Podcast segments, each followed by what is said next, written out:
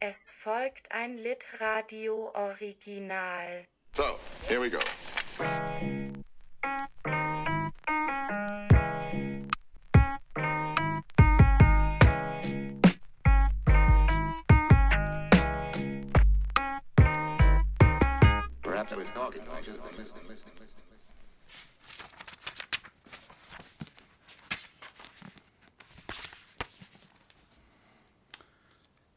In letzter Minute entschied sich Morini nicht zu reisen. Seine angegriffene Gesundheit, sagte er, erlaube es ihm nicht. Marcel Schwob, der eine ähnlich schwache Gesundheit besaß, hatte sich 1901 unter den widrigsten Umständen auf die Reise gemacht, um das Grab von Robert Louis Stevenson auf einer Pazifikinsel zu besuchen. Schwobs Überfahrt dauerte viele, viele Tage. Erst auf der Vie de la Ciotat, dann auf der Polynesienne und schließlich auf der Manapuri. Im Januar 1902 erkrankte er an Lungenentzündung und wäre daran fast gestorben. Schwob reiste mit seinem Diener, einem Chinesen namens Ting, der bei erster Gelegenheit seekrank wurde. Oder vielleicht wurde er auch nur bei schwerer See krank. Jedenfalls war die Reise von schwerer See- und Seekrankheit überschattet. Einmal merkte Schwob, der in seiner Koje lag und den Tod nahe fühlte, wie sich jemand neben ihn legte. Als er sich umdrehte, um zu sehen, wer der Eindringling war, entdeckte er seinen Diener, dessen Gesicht grün war wie Huflattich. Vielleicht wurde ihm erst in diesem Moment klar, worauf er sich eingelassen hatte. Als er nach vielen Strapazen in Samoa ankam, ging er nicht zum Grab von Stevenson. Zum einen war er zu krank, zum anderen, warum sollte er das Grab von jemandem besuchen, der gar nicht tot war? Stevenson, und diese schlichte Offenbarung verdankte er der Reise, lebte in ihm weiter. Morini, der Bewunderung, eigentlich eher Zärtlichkeit als Bewunderung, für Schwob hegte, dachte zunächst, seine Reise nach Sonora könnte im Kleinen eine Art Hommage an den französischen Schriftsteller sowie eine an den englischen Schriftsteller sein, dessen Grab der französische Schriftsteller hatte besuchen wollen. Aber als er nach Turin zurückkehrte, musste er einsehen, dass er nicht reisen konnte. Er rief also seine Freunde an und log, der Arzt habe ihm eine derartige Anstrengung kategorisch verboten. Pelletier und Espinosa akzeptierten seine Erklärung und versprachen, ihn regelmäßig anzurufen und über die diesmal definitive Suche, die sie unternehmen wollten, auf dem Laufenden zu halten. Bei Norton war es anders. Morini wiederholte, er werde nicht reisen. Der Arzt habe es ihm verboten. Er wolle ihn aber täglich schreiben. Er lachte sogar und erlaubte sich einen dummen Witz, den Norton nicht verstand. Einen italienischen Witz. Ein Italiener, ein Franzose und ein Engländer in einem Flugzeug, in dem es nur zwei Fallschirme gibt. Norton glaubte, es handele sich um einen politischen Witz. In Wirklichkeit war es ein Kinderwitz, wenngleich der Italiener in dem Flugzeug, das nacheinander beide Motoren verlor und schließlich abstürzte, wie Morini ihn imitierte, Berlusconi ähnelte. Eigentlich machte Norton kaum den Mund auf. Sie sagte, aha, aha, aha. Und dann sagte sie, gute Nacht. Piero. In einem sehr sanften Englisch oder in einem Englisch, das Morini unerträglich sanft vorkam, und legte auf. In gewisser Weise fühlte Norton sich durch Morinis Absage beleidigt. Sie riefen einander nicht mehr an. Morini hätte es tun können.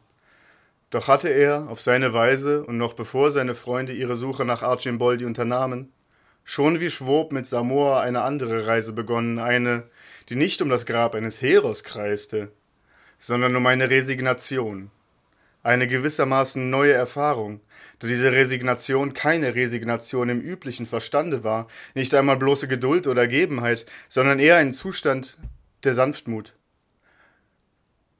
Eine köstliche, unbegreifliche Demut, die seine Tränen fließen ließ, ohne dass er es selbst merkte, und in der sein Bild, das Bild, das Morini von Morini hatte, sich allmählich und unaufhaltsam auflöste, wie ein Fluss, der aufhört Fluss zu sein, oder wie ein Baum, der am Horizont verbrennt, ohne zu wissen, dass er verbrennt.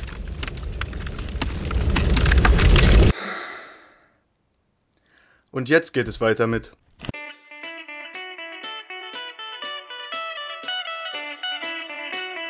Radiokneipe West. Neue Sounds. Heute mit einer Geschichte aus dem Leipziger Sommer. Untermalt von der Math Rock Band des Plagwitzer Altherrenchors.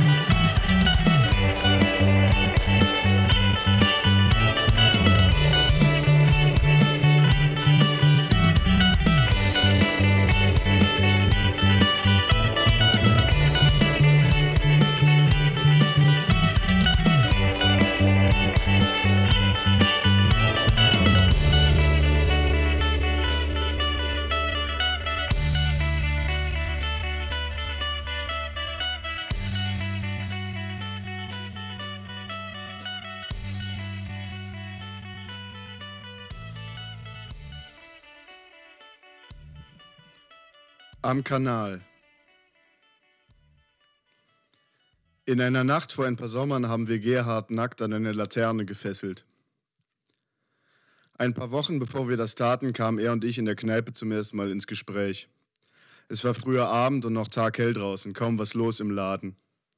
Alle schwitzten und warteten darauf, dass es dunkel wurde. Ich war alleine da und schaute mir auf der großen Leinwand ein EM-Spiel ohne Ton an.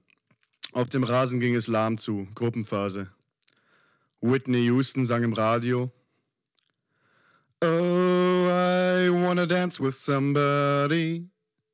I wanna feel the heat with somebody.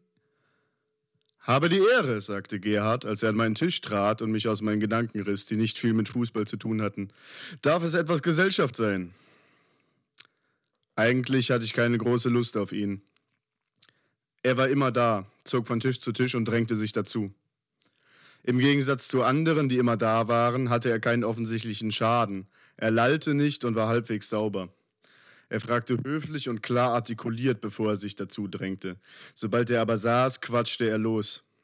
Seine distinguierte Redeweise, angereichert mit akademischen Vokabeln und mit lauter Stimme vorgetragen, hörte man noch zwei Tische weiter.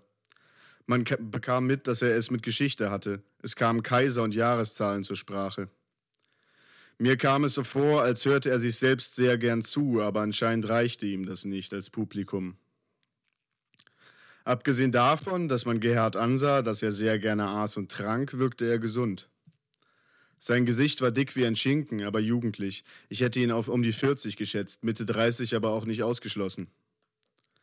Er trug Hosen, deren Farben so diffus waren, dass man sie sich nicht merken konnte, dazu weiße Hemden mit zu kurzen Ärmeln.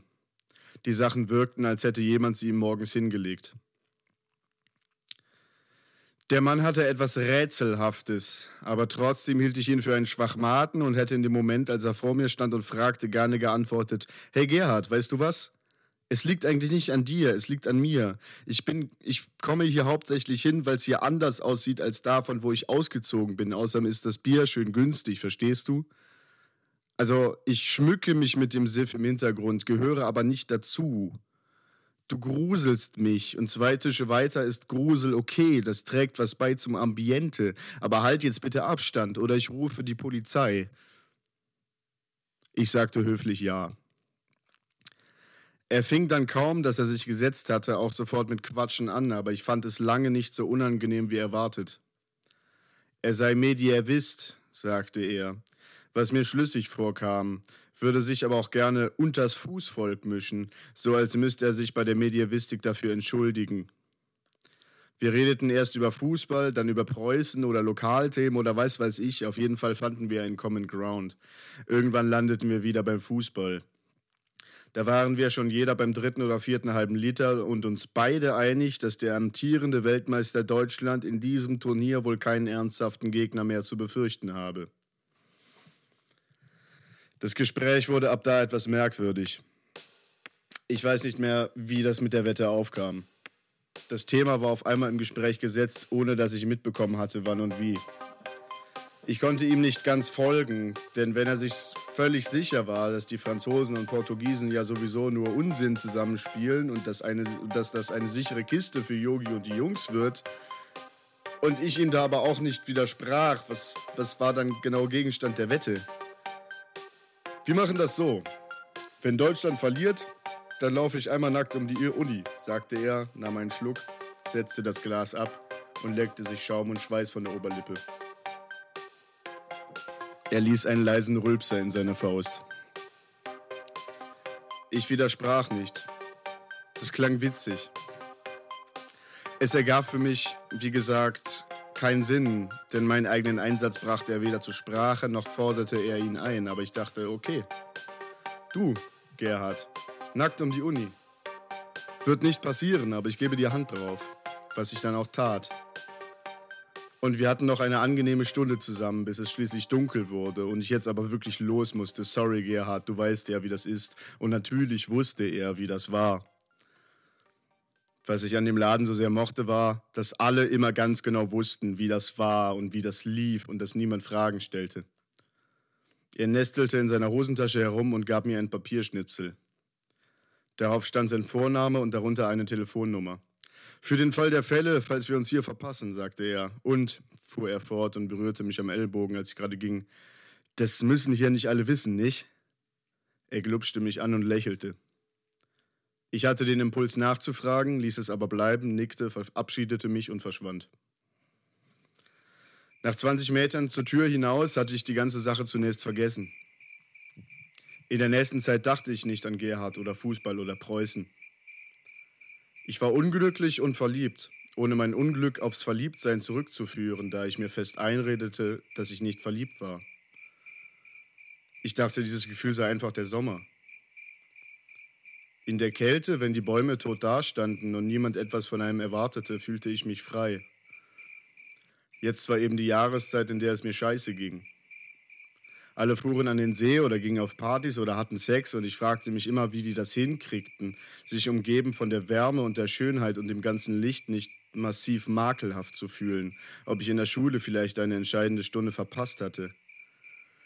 Ich überzeugte mich selbst, dass es mir normal schlecht ging, nicht verliebt schlecht, denn das wollte ich wirklich nicht und deswegen redete ich mir ein, dass es nicht so war, bis ich es bis es nicht mehr ging.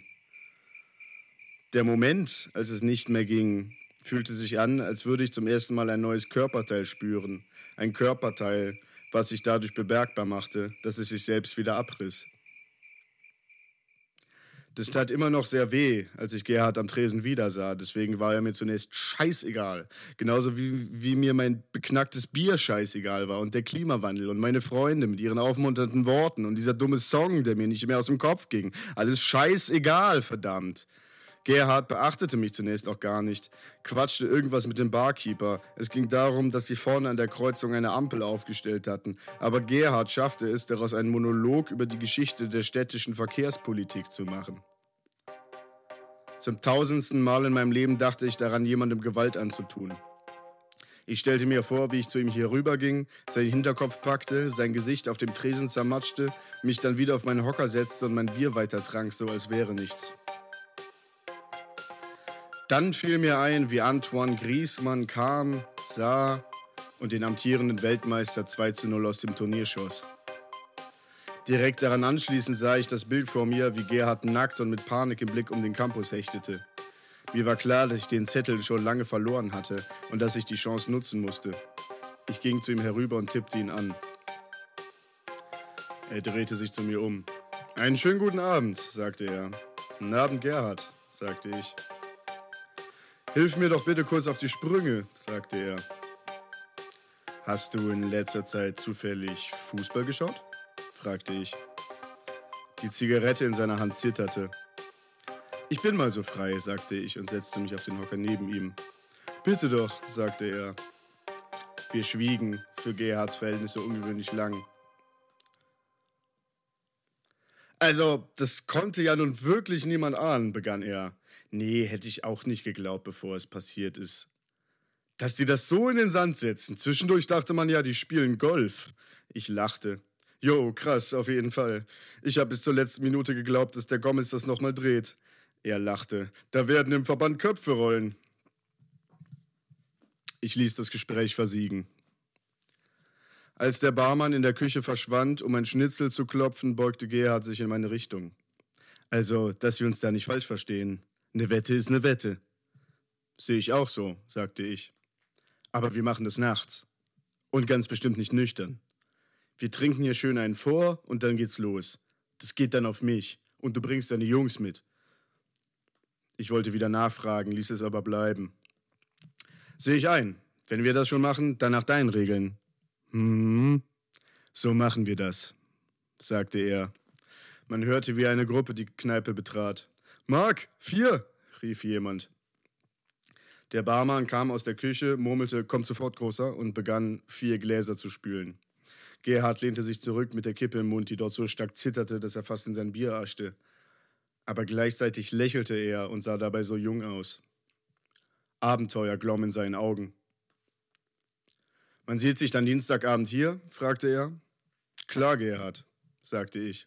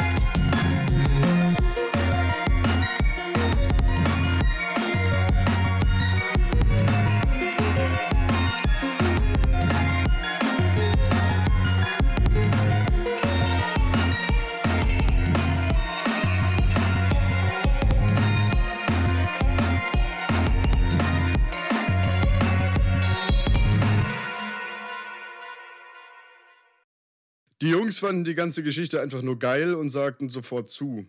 Lara lag sichtbar etwas auf der Zunge, kam Dienstagabend aber trotzdem mit, nachdem sie gehört hatte, dass es gratis Bier geben würde. Gerhard hielt Wort, ließ für sieben Leute Runde um Runde springen und war offensichtlich bester Laune. Er quatschte und quatschte, bis es dunkel wurde und wir ihn daran erinnerten, weswegen wir hier waren. Er ließ sich dann auch nicht lange bitten. Auf dem Weg zur Station verloren wir die ersten zwei, die beide plötzlich morgen ganz früh aufstehen mussten. Schnorrer, dachte ich. Feiglinge, rief Gerhard ihn hinterher, und ich grinste zum ersten Mal seit Wochen still in mich hinein. In der Bahn schwiegen alle, wie Soldaten im Helikopter kurz vor dem Absprung, außer Gerhard. Er zog eine Girlande in den Farben Schwarz, Rot, Gold hervor und legte sie sich um den Hals. Ich kröne mich zum König, schrie er. Ihr seid alle frei. Auf dem Weg von der Haltestelle zum Platz vor dem Campus hatte er schwer Schlagseite.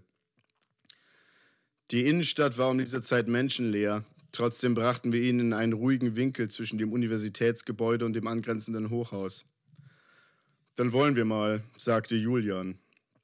Gerhard stellte sich breitbeinig hin, öffnete sein Hemd Knopf für Knopf, drückte dann die Brust raus und versuchte es sich von den Schultern zu schütteln, verhedderte sich aber. Tom half ihm. Dann machte Gerhard seine, seine Hose auf und zog sie sich mitsamt seinem Slipper bis zu den Knöcheln herunter.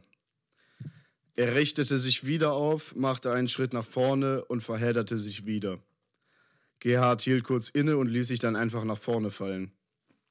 Julian und Tom sprangen nach vorne und fingen ihn auf.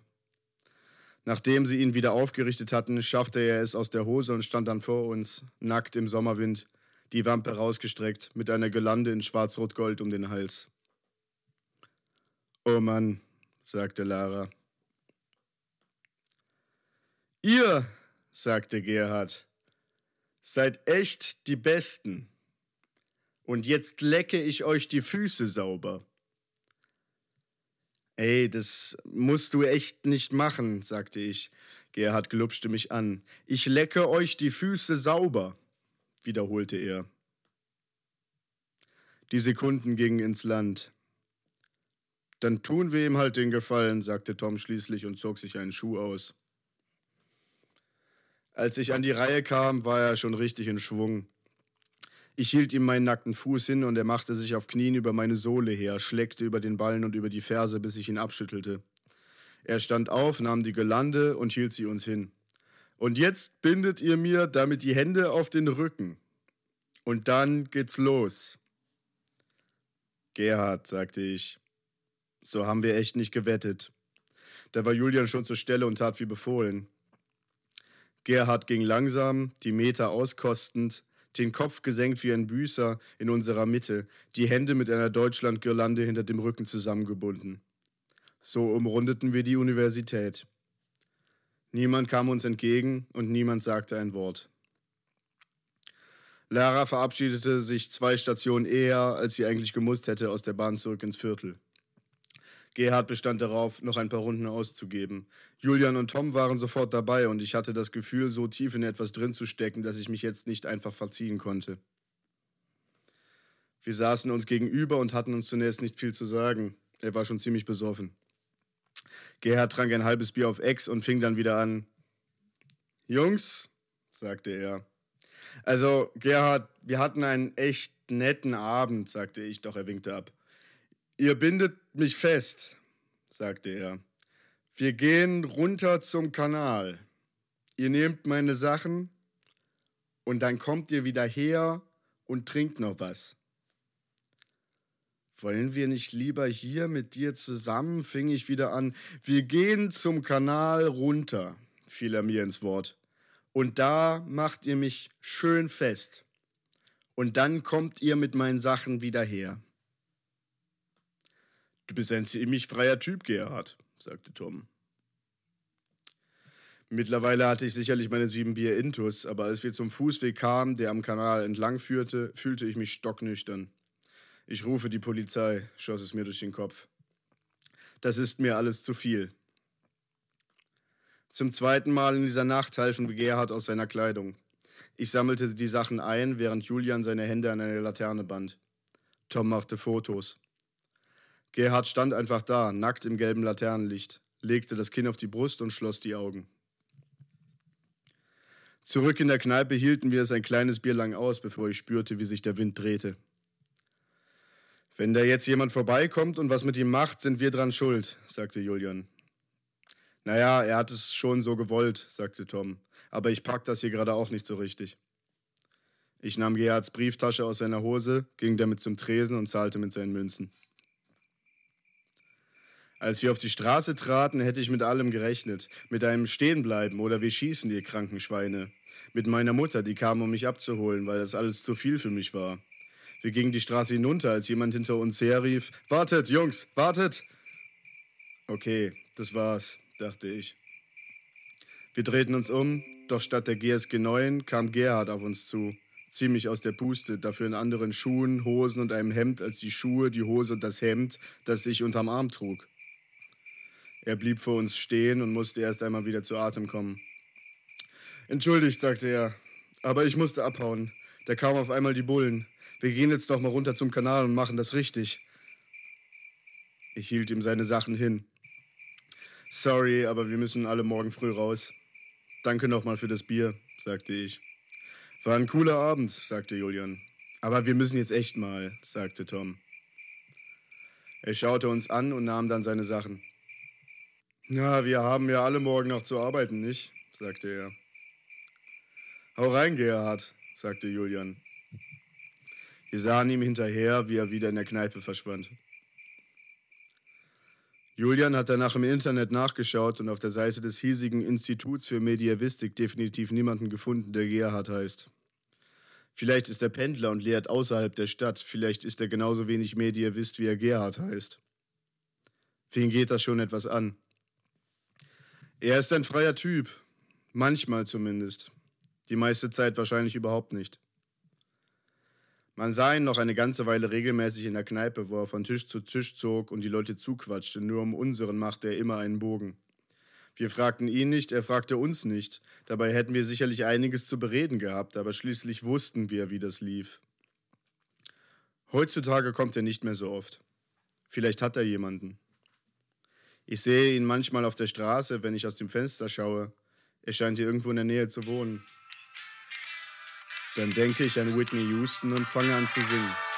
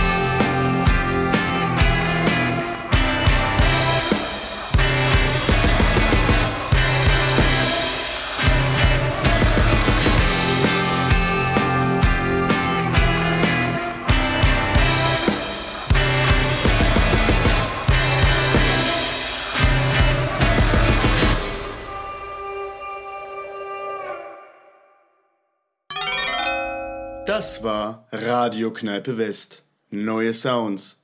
Bis bald.